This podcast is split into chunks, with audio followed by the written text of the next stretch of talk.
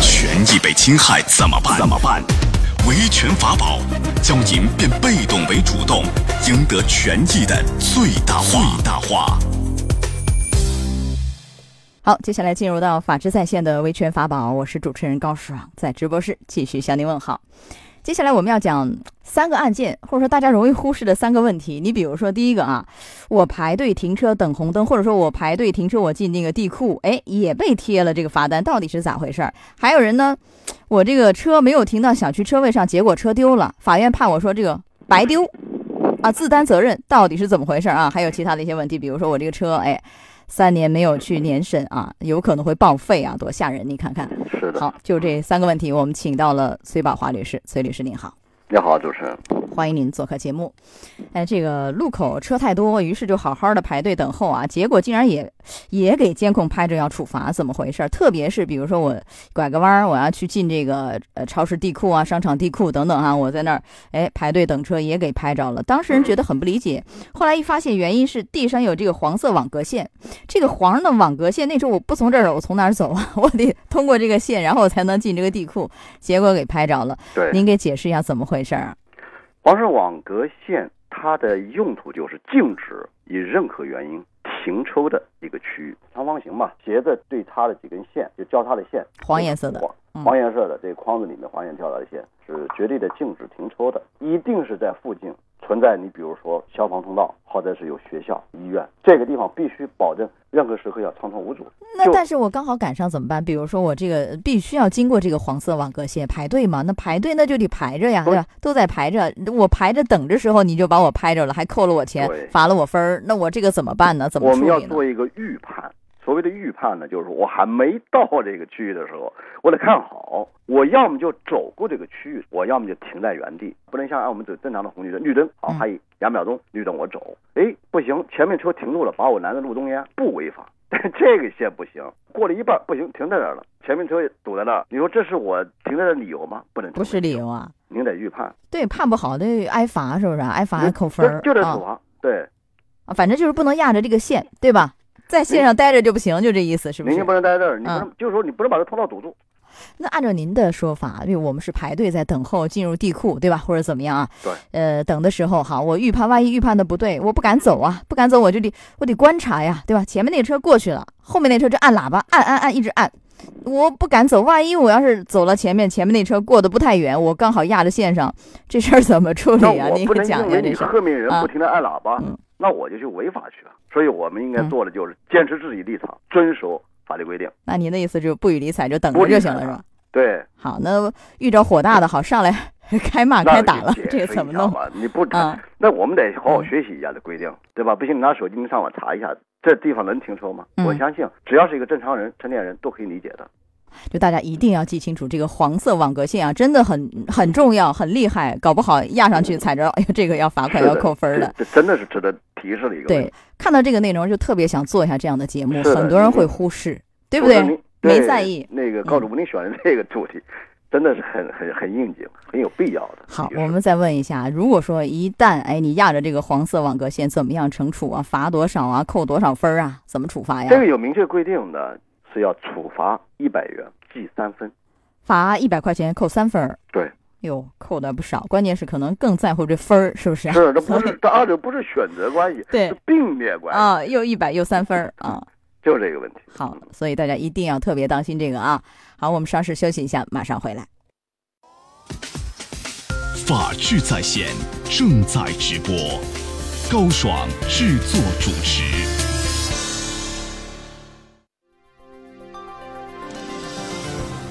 车没停在指定位置，丢了白丢；车主忘了一件事儿，车被强制报废。法治在线，继续为您讲述。好，接下来我们来关注第二个案例啊。这个王先生 交了停车费，但是没有把车停在这个指定车位上。好，结果意想不到车丢了，丢了完了以后找物业，物业呢也说不清，说不清，两人就告到法院了。告到法院，最后法院说这个王先生没有把车停到车位。后果是自担，丢了就白丢，真的就丢了白丢吗？今天我们来关注这个案例啊，哎，这个事儿啊，崔律师我们要讲一下，因为这个王先生是交了一百五十块钱的这个停车费以后，把车停到小区里啊，应该是月租费吧，是吧？每个月的这个租车费用，完了有一天以后呢，回来晚了，可能晚上没有停到指定车位，就把车停到了这个小区另外一栋楼旁边的这个道路边儿。结果第二天发现好车丢了，丢了完了以后就起诉，要求物业呀去承担这个损失是一百零二万，因为这车还挺贵的啊，好车啊。是的，结果最后法院判自己承担，这个事儿很多人想不明白。你看我交了停车费，对吧？我跟你这个物业也好，形成一个合同关系，你要对我的车负责呀，是不是？你不能说车丢了你不管，然后让我自担，仅仅是因为我没有停到车位上吗？那我也是在你小区里啊，难道你就不管了吗？是不是？这个您给分析一下，隋律师。你把车停下来了，是保管吗我也收我也收了费用，到底是一个保管合同还是一个租赁？还是一个租赁合同？嗯，这个问题还真是一个有争议的问题。这个原来就有争议。我记得，呃，我们以前不止一回探讨过这个问题，就是说你交了钱，你和这个物业公司形成的是一个什么样的关系？呃，有人说只是一个租赁，我租赁你那个地方，你车丢了跟我没关系。也有人说这是一个保管，那到底应该怎么来认定？现在物业公司本身就有什么义务呢？对我们业主放在这里财产性东西是有这个安全保障的义务的。租赁合同的话，嗯这个场地是我物业公司租给你用，我给你收钱，其他我一概不管。啊完了，我们物业管理条例上的物业公司它嗯还有安保责任有安保的责任和义务的。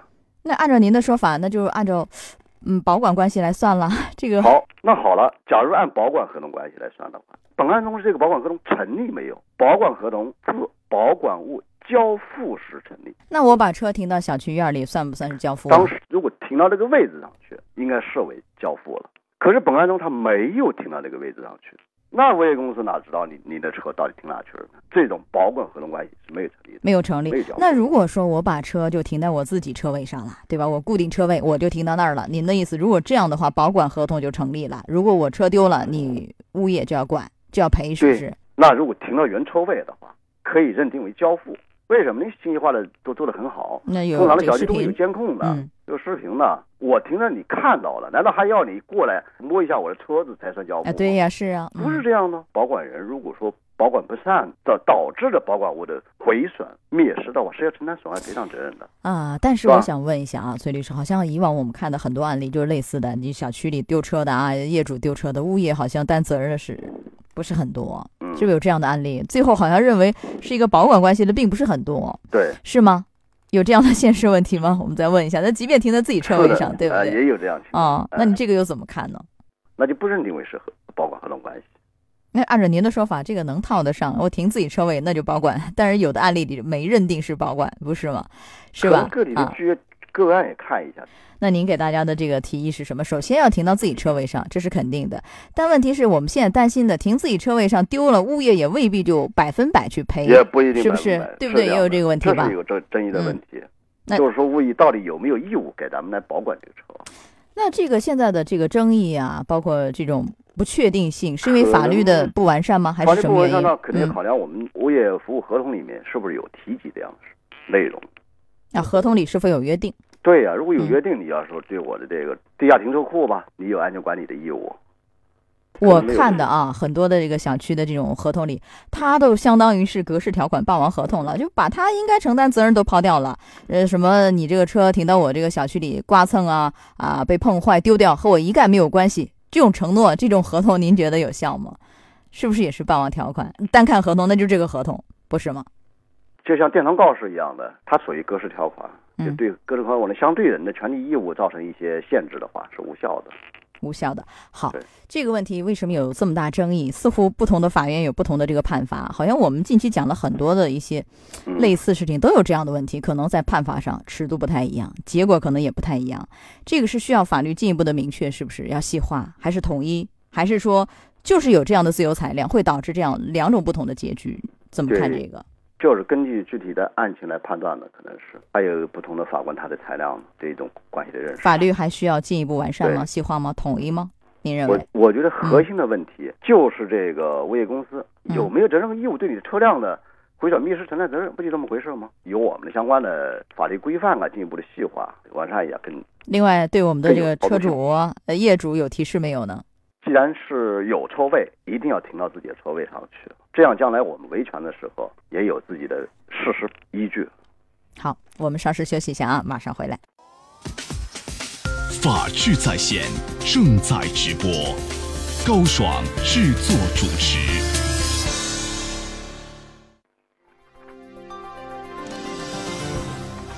车主忘了一件事儿车被强制报废。法治在线继续为您讲述。好，我们来关注第三个案例哈。这个很多车主不知道，就是说车一旦脱审没有年审，这可能哎，呃，罚款呢、扣分，以为仅仅就如此了，其实不是。你三年没有年审，这个车辆会报废的，强制的啊。今天我们来关注这个事儿。来，崔律师，我们来问一下，这个当事人呢是一个王先生，他是因为工作需要到外地去生活了三年多，结果家里呢大奔驰就停在车库里头，好三年了也忘了年审，因为没回老家嘛。等他回去以后，哎，想去开一开这个车上路，后来一查，发现这个车给强制报废了，哟，心疼啊，因为这车很好，豪车，结果很可惜啊，全部报废。据说报废。你那个那么贵的车啊，上百万的，最后可能也就是什么四百多块钱的一一些补偿吧，最后也就一堆废铜烂铁的这样的一种补偿，是不是？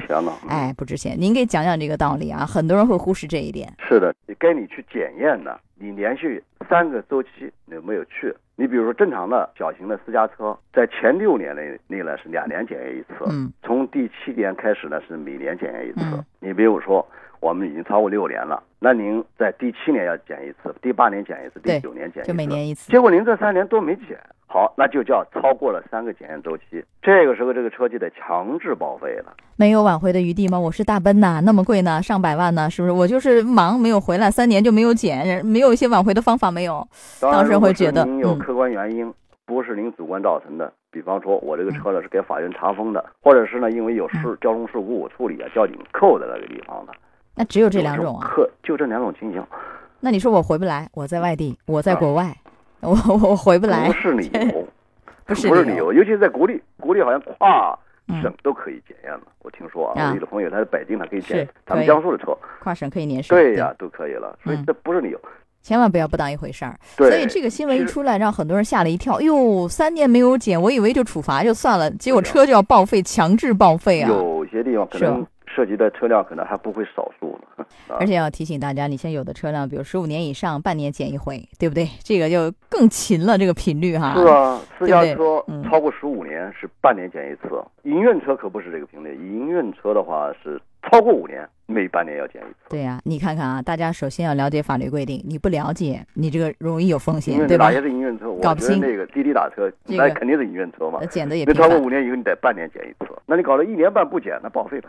对。所以这个要提示，如果说我报废了，我强制上路，我抱有侥幸心理，反正也查不着我，对不对？那这会怎么样呢？如果报废车我上路的话，开着报废车上路，严重的可能要吊销执照，吊销驾照啊？啊，驾啊啊，对呀。啊，这个处罚就严啊，相当严是吧？对呀，你你你就是等于驾驶呢不允许上车的车辆属于危险车辆，交通事故一个保险也不行。啊，如果你三年，那就真的就报废了，没有什么办法，是吧？没有任何办法。不管你撤多少钱，只能是心疼了啊！所以提醒大家要关注法律规定，要及时哎去年审，不要忽视，不要不当回事儿，不要有侥幸心理，对不对？否则承担不利后果啊！对，好，到这儿结束我们的维权发报，也非常感谢崔宝华律师。好，崔律师，再见。好，再见。法治在线，高爽制作主持，节目收听时间：首播 AM 七零二江苏新闻综合广播十六点到十七点，复播。FM 九十三点七，江苏新闻广播，二十二点三十到二十三点，次日两点到三点。想咨询法律问题和主持人高爽互动，请下载大蓝鲸 APP 到高爽的朋友圈。节目微信公众号：江苏台法治在线。网络收听方式：江苏广播网三 W 点 VOJS 点 CN。智能手机下载大蓝鲸 APP。或者蜻蜓软件搜索江苏新闻综合广播法治在线，可随时收听。